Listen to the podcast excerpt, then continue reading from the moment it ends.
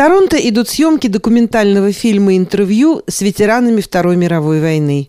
С каждым годом их становится все меньше, но есть и живущие ныне столетние участники тех событий.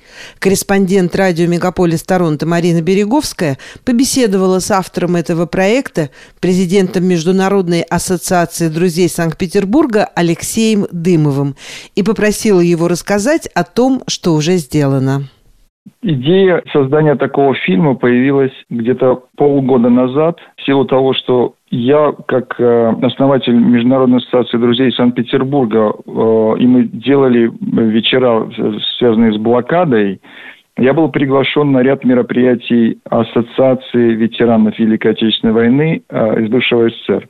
Глядя на ветеранов, зная э, краткой истории э, их э, тяжелых будней военных, и зная их возраст, я подчеркиваю это слово, старейшему ветерану Хоменко Виктору Ульяновичу 106 лет, и он, по некоторым данным, единственный живой участник войны в таком возрасте, он старейший. На основе всего этого была идея, она, собственно, витала в воздухе, сделать фильм, успеть, вот ключевое было успеть, пока они живы, отснять некий материал, с ветеранами а, из нашей страны и не только, а, и потом это расширять до более серьезного фильма с хроникой, связанной со Второй мировой. На сегодняшний момент вы снимаете с ними интервью. Совершенно верно. Мы посещаем ветеранов на дому, мы снимаем с ними ну, насколько это возможно, учитывая их состояние здоровья, недолгие интервью, где-то по часу. И далее э, будет, конечно, монтаж этого небольшого ролика, э, куда войдут сейчас три ветерана э, из бывшего СССР. Виктор Ульянович Хоменко, 106 лет, а Надежда Кирилловна Старча, скоро будет 100 лет, и Борис Алексеевич Гуревич, председатель этого общества ветеранов, собственно говоря, вот пока 3 до 9 мая. Ну, а, а что будет дальше, я могу рассказать. Алексей, а можно коротко рассказать, а, собственно, вот кто эти люди, с кем вы уже сделали интервью, чем они занимались во время войны, кем они были? Да, оба они были в медицинской категории. Хоменко Виктор Ульянович, лейтенант медицинской службы, уходил из блокадного Ленинграда на фронт ну и, соответственно, командовал э, небольшой группой медицинских сотрудников. Старча Надежда Кирилловна тоже начала учиться в медицинском учреждении в Воронежском государственном медицинском университете, но так получилось, не окончила и, собственно говоря, доучивалась уже на войне, оперировала.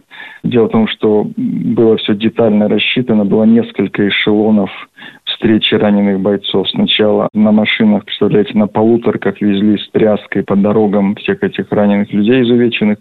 И первый эшелон встречал, принимал решение на операцию или можно, грубо говоря, перебинтовать и оказать услуги на месте. Дальше это уходило во второй эшелон. И третий эшелон это уже были специализированные госпитали э, по глазам, по черепно-мозговым травмам так далее. У нас еще на очереди Борис Исеевич Гуревич, который расскажет о блокаде, о гражданских, которые защитили этот город ценой огромных потерь.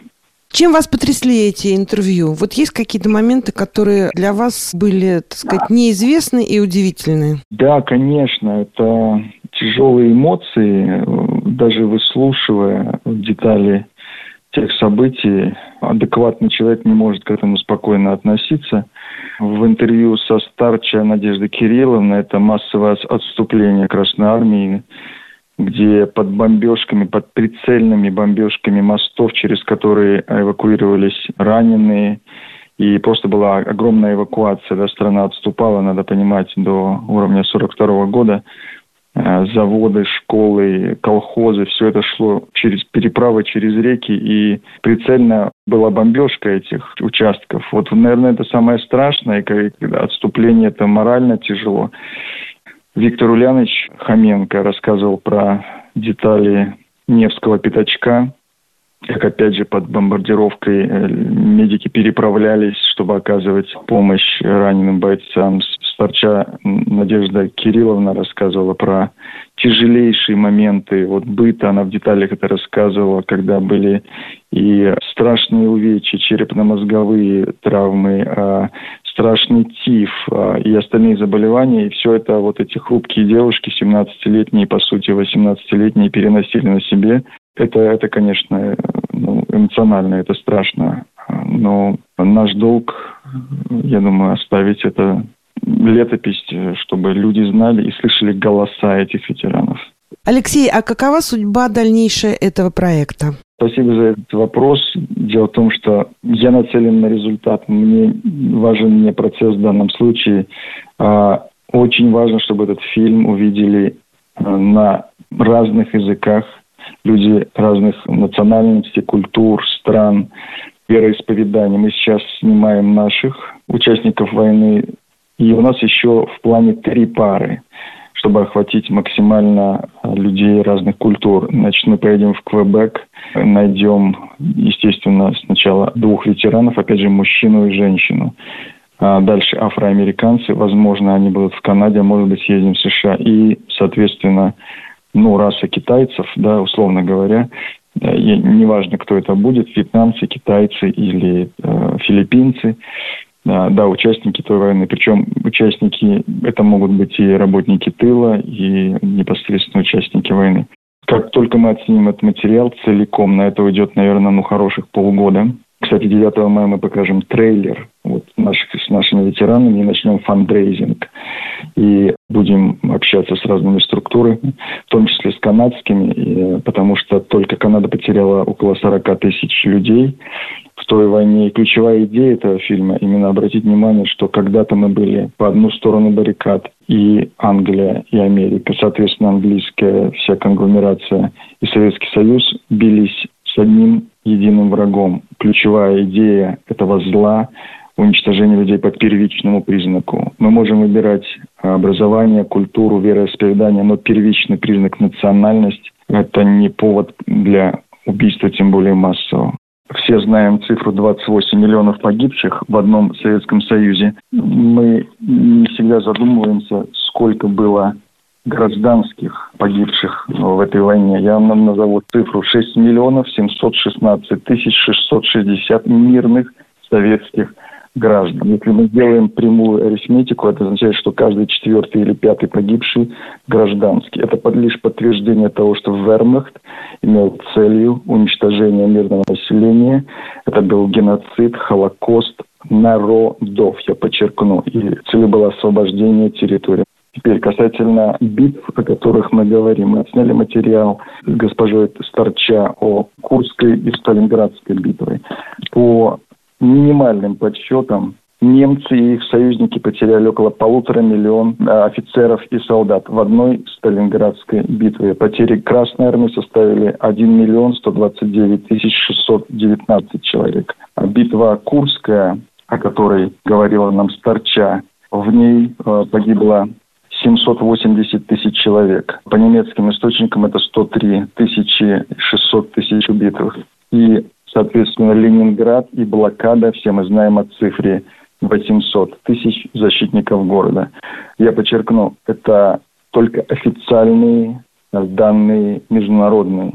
Естественно, были увечья, ранения, от которых люди умирали а, далее. И вообще во Второй мировой войне погибло, ну, а по некоторым подсчетам, до 100 миллионов человек, включая Китай и Восток. То есть это страшное зло, о котором молчать может человек либо неадекватный, либо бессовестный. Алексей, кто еще, кроме вас, принимает участие в этом проекте и как он финансируется? За счет кого? Естественно, мы снимаем это группой. Э, я беру интервью. Олег Стрельный, известный оператор и филммейкер в Russian Speaking Community.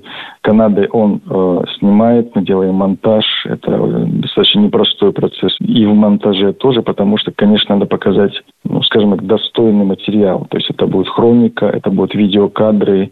Естественно, сильнейшая поддержка идет от а, непосредственно Ассоциации ветеранов Великой Отечественной войны из бывшего Советского Союза. Это позволяет нам сделать первый этап. После 9 мая мы начнем фандрейзинг, потому что придется выезжать и в Америку, и где высаживались во Франции союзники. Вот. То есть посетим некоторые места и снимем еще там материал.